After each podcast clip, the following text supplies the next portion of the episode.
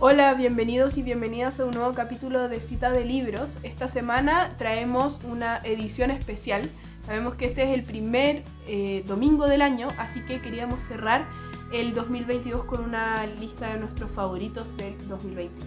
Es por eso que eh, los colaboradores y colaboradoras de Cita de Libros vamos a estar comentando cuál fue nuestro libro favorito del 2022. En mi caso fue La muerte viene estilando del escritor chileno Andrés Montero. Este libro se publicó en 2021 por eh, la editorial chilena La Pollera.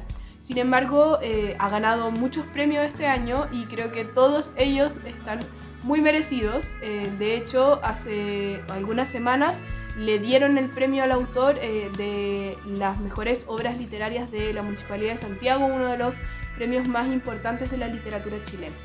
Eh, como les mencionaba, este es un libro de cuentos en donde todos tienen que ver con la muerte, como lo dice el título, pero todos están narrados desde el campo chileno. Creo que ahí eh, reside el valor de, este texto, es eh, algo que yo no leía hace un tiempo, así que creo que el autor sabe muy bien narrar el campo chileno y toda la mitología que hay, que hay en torno a estos lugares y en torno a la muerte en este capítulo especial de Cita de Libros y mi favorito de este año 2022 es este libro, En Primavera, de Karl Ove Knausgaard, que es uno de mis autores favoritos, conocido por eh, su saga Mi Lucha, donde cuenta los avatares de su vida familiar. En esta ocasión se trata de una serie de volúmenes que retratan la cotidianidad de la vida familiar. ¿Cuánto cuando nace un bebé? Todas esas cosas que sentimos los padres cuando llega a nuestra vida ese nuevo ser, con todos los temores que nosotros tenemos, las esperanzas y también los avatares de lo que significa ser padre en la vida Soy Marco Fajardo y este fue un mini especial de Cita. Hola, soy Tatiana Oliveros y voy a comentar el libro que ha sido más influyente para mí durante el 2022 y se trata de este libro, Ausencia acerca de la cultura y la filosofía del lejano oriente del filósofo coreano Byung-Chul Han. Este libro es de la editorial Caja Negra, fue publicado la primera edición en el 2017, la edición original es del 2007. La portada está un poco desteñida, el color original es este, lo he revisado mucho, por eso está así. Bueno, Byung-Chul Han revisa en este libro eh, dos pensamientos que él plantea que son radicalmente diferentes, que es el de Occidente y el del Lejano Oriente. Eh, para analizar esta, esta, diferencia, él toma elementos culturales como la arquitectura, las artes, la literatura, la comida y la gestualidad, explicando, por ejemplo, el motivo de la reverencia en la cultura eh, oriental o la ceremonia del té. Em, él plantea que la diferencia principal se encuentra en dos conceptos, que son la esencia, que definiría la cultura eh, eh, occidental, y la ausencia, que definiría la cultura del lejano oriente.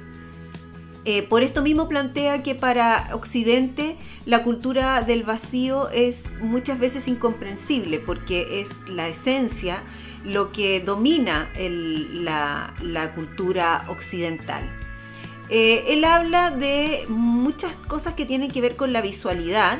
Por eso para mí es un libro muy interesante porque a mí me interesa mucho el tema de, eh, de las artes visuales. Por lo tanto, eh, es, en ese sentido es un, libro muy útil. Él revisa, por ejemplo, el tema de la espacialidad, de la luz, lo efímero, como parte de la belleza en la cultura eh, del lejano oriente. Cuando hablo del lejano oriente me, refiero principalmente a Corea, Japón y China, porque esas son las culturas que él revisa. Y es muy interesante porque hoy existiendo un particular interés sobre la cultura del lejano oriente, la cultura japonesa, coreana y china, leer y entender eh, las diferencias que existen entre, estas dos culturas ayuda mucho y bueno, Bill Han es un filósofo muy influyente hoy en día, sus posturas están eh, leyéndose mucho, así que creo que este es un buen libro porque además no es difícil de entender, tiene imágenes, eh, es un buen libro quizás para introducirse en el pensamiento de este filósofo coreano.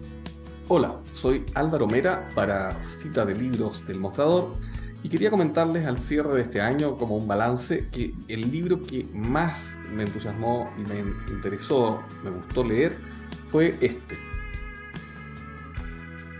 El dominio del amo, de Claudio Ingersoll, de editorial del Fondo de Cultura Económica de México, editado recientemente ahora en mayo del año 2022 y que explica a este profesor, que es un profesor argentino, que hace clases en una universidad en Argentina, cómo es posible que se haya desarrollado esta guerra, ¿no? la guerra de Putin invadiendo Ucrania.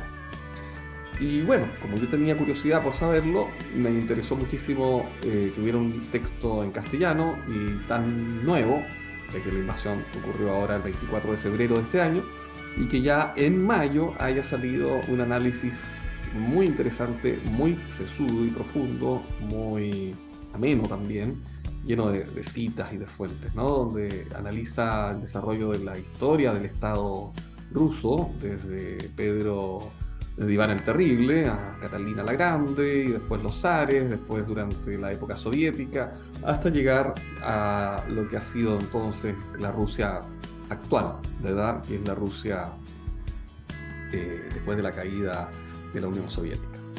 Muy, muy recomendable e interesante. Nuevamente, acá lo muestro, el libro de Claudio Ingerflom, El dominio del agua. Mi favorito de este 2022 se llama Cuentos de Buenas noches para Niñas Rebeldes, de Elena Fabili y Francesca Cavallo. Se trata de biografías de mujeres de diversas áreas y épocas que con su aporte y forma de vida cambiaron el mundo. Cada una cuenta además con una ilustración que son ideales para poder ver y leer antes de dormir. Es un libro que ayuda a romper los estereotipos de género, que permite soñar un futuro diferente y entrega también esa rebeldía, como dice su título, para poder explorar y florecer de múltiples maneras. Les presento mi libro favorito de este año, Máscara de Muerte, que trata sobre la mafia, la prostitución, la esclavitud y la trata de personas.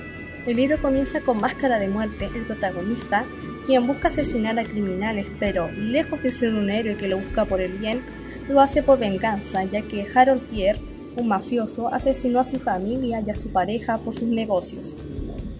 El libro cuenta la lucha contra la mafia en su punto más bajo, la búsqueda de la verdad y la venganza.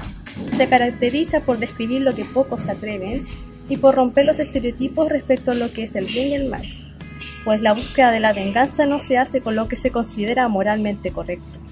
Hola, les quiero contar del libro favorito que tuve este año, que es este libro que se llama Creían que eran libres, los alemanes 1933-1945, del norteamericano Milton Mayer. Milton Mayer era, eh, sí era en realidad, un periodista que se cambió a vivir a Alemania en 1951 con el deseo de comprender en el territorio in situ que había empujado a la sociedad alemana a el nazismo, al nacionalsocialismo. Y se cambió a vivir un pueblito muy pequeño en Baviera que se llama Kronenberg y se hizo amigo de 10 personas, nadie muy especial, nadie muy particular en términos de poder, un zapatero, un ebanista, un sastre, un policía, y de a poco en este libro que es muy interesante va revelando de alguna manera los entretelones más cotidianos de la, conversión de la Alemania en este proyecto nacional socialista. ¿no? Eh, toca puntos muy interesantes como el antisemitismo cotidiano, eh, las, cómo las distintas ocupaciones de la sociedad alemana fueron siendo capturadas por el nacionalsocialismo, los fanatismos eh, políticos y religiosos. Habla de, del nazismo desde abajo, cosa que en general, si, uno, si a uno le interesa el tema, se estudia desde arriba les invito a leer Creían que eran libres, publicado por Gato Pardo Ediciones, de Milton Mayer, mi libro favorito del año y que quiero compartir hoy con ustedes en cita de libros del mostrador. Muchas gracias.